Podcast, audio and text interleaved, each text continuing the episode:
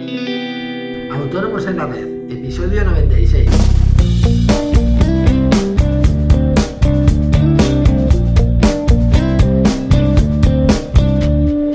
Muy buenos días a todos y bienvenidos un día más, hoy 1 de febrero de 2016, a Autónomos en la Red, el podcast en el que hablamos de todos aquellos temas que nos interesan a los autónomos, IVA, IRPF, seguros sociales, financiación, etcétera. Como habréis podido observar, hoy no os he dicho que es un día más, porque hoy 1 de febrero es el último día para presentar un montón de modelos Hacienda, eh, desde la declaración de IVA trimestral al modelo 130 y todos los resúmenes anuales de, IVA e IRPF. Perdón. En el episodio de hoy vamos a hablar de uno de esos modelos que se acaba hoy el plazo también para presentarlo y es del modelo 349.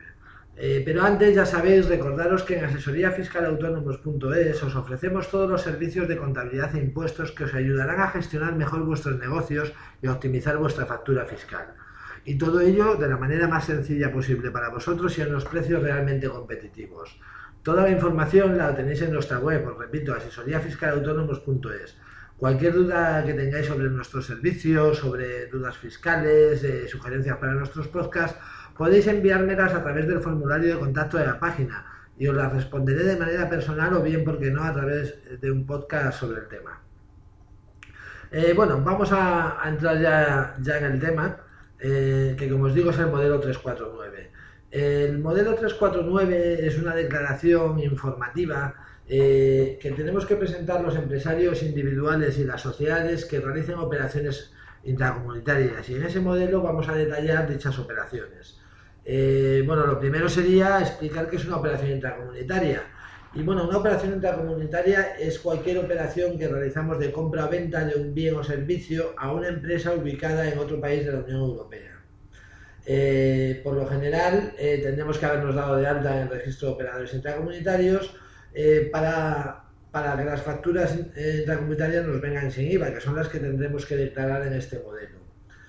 Y bueno, como os digo, está, estamos obligados a presentarlo siempre y cuando hagamos algún tipo de compra de bien o servicio. Eh, detallo de servicio porque es muy habitual pues la publicidad de Google, Facebook, etcétera. Son operaciones intracomunitarias y mucha gente no lo tiene en cuenta. Y, podemos tener sanciones por ello, ¿verdad? Eh, bueno, ¿cuándo hay que presentar este modelo?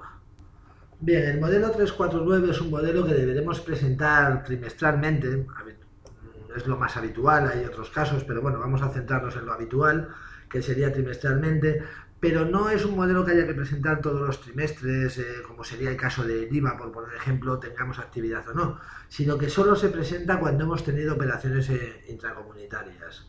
Eh, simplemente en este modelo lo, que hacemos es, por un lado, bueno, aparte de poner nuestros datos, es detallar a todas aquellas empresas a las que les hemos comprado o vendido y que, son operaciones intracomunitarias. Eh, detallamos el, el, CIF de la empresa intracomunitario, el NIF, mejor dicho, el NIF intracomunitario, eh, detallamos el nombre del operador, eh, su razón social para entendernos, el importe de las operaciones y la clave de operación, que suele ser la A para el caso de adquisiciones intracomunitarias y la E para el caso de, entregas o ventas intracomunitarias. Estas dos son las más comunes, hay algunas otras pero, pero bueno, quedaros con, la copla que, son las más, las más usadas, ¿vale?